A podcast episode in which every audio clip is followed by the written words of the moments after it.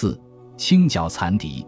十三以伏击对付伏击。三月六日，师统一组织四八四团三营和一营两个连，四八五团二营、四八六团二三营对那早破五地区奋进合击进行清剿。夜间又令各联军以一个排的兵力设伏。四八四团三营八连在设伏中歼敌三名，并发现有残敌溃逃于飞靠西侧山区。该营立即组织了三个排的兵力进行搜剿，又歼灭敌五六七团机关二十八人，缴获了五六七团党委会公章和五六七团团章及借新兵，出纳公章四张，武器弹药一部，月币六万余元。伏击战。是发生在中越边境战争中，越方军队对付中国军队的主要作战形式。他们依据崇山峻岭的茂密植被做掩护，以险要隘口和天然石洞为依托，事前埋伏兵力和武器，以逸待劳，等候我军的到来。我军机动作战，一旦遇敌伏击，战斗开始往往被动，并且首先出现伤亡。从当时作战地域的地形特征看。越军选择这种作战形式，无疑是非常正确的。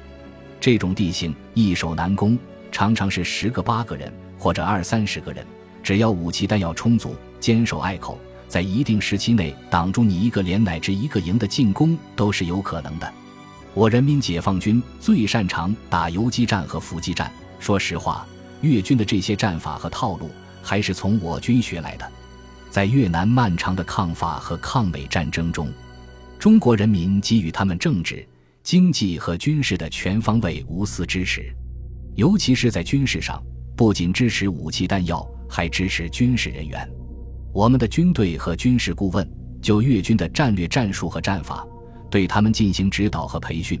中国军队最擅长的游击战、伏击战等看家本领，当然也毫无保留地对他们传授。如今，青出于蓝要胜于蓝。徒弟向师傅叫板了。我师在前期作战中常常反伏击，虽然付出了一些代价，最终还是把越军置于死地。在搜剿广院以南、复河以北地域越军时，广泛采取伏击战的方式，达到了很好的作战效果。具体做法是，在越军潜藏的山区附近，寻找合适的地点隐蔽进入，等待越军的出没，就像守在老鼠洞口的猫一样。只要老鼠出动觅食，猴在那里的猫就会迅即跃起，一举将其捕获。三月四日，四百八十四团三营受领了在飞靠歼灭越军五百六十七团残部的任务。飞靠位于富和至广渊的岔路之间，两侧山峦重叠，地势险要。根据当时的地形和敌情，他们决定在越军可能行动的道路上进行潜伏，并构筑工事进行伪装。三月七日后半夜，大概三点钟左右，一股残敌进入了八连九班的伏击地域，九班迅即开火，越军死的死，伤的伤，余下的四散逃命。其中一个慌慌张张地向着张克启战斗小组潜伏的地方逃跑，张克启让两名战士继续就地隐蔽，自己提着枪，悄悄绕到一块岩石后面等待着敌人。一会儿，敌人来了。与敌还有三步远时，张克启一个箭步冲上去，大吼一声：“罗松空一，缴枪不杀！”将枪口抵住了敌人的胸膛。敌人想逃又逃不脱，想开枪又来不及，只好乖乖的缴械投降。经审讯，敌人名叫阮和，是敌五百六十七团的副大队长。根据他的口供，三营连夜封锁要道，在副团长罗崇喜、营长田云杰率领下。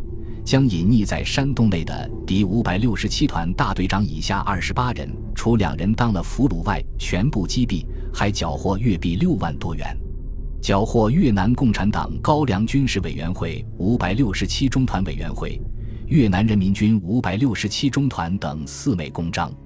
从三月四日开始至十日结束，经连续清剿，复合地区之敌五六七团残部及广河县地方武装。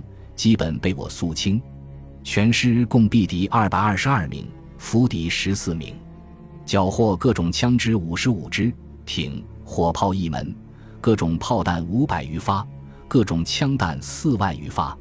三月十日，天气晴，师组织四百八十四团二营、三营和四百八十五团一营，二营在通塔、戈干、抗风楼地区采取侧后待机与正面进剿相结合的战术手段进行清剿。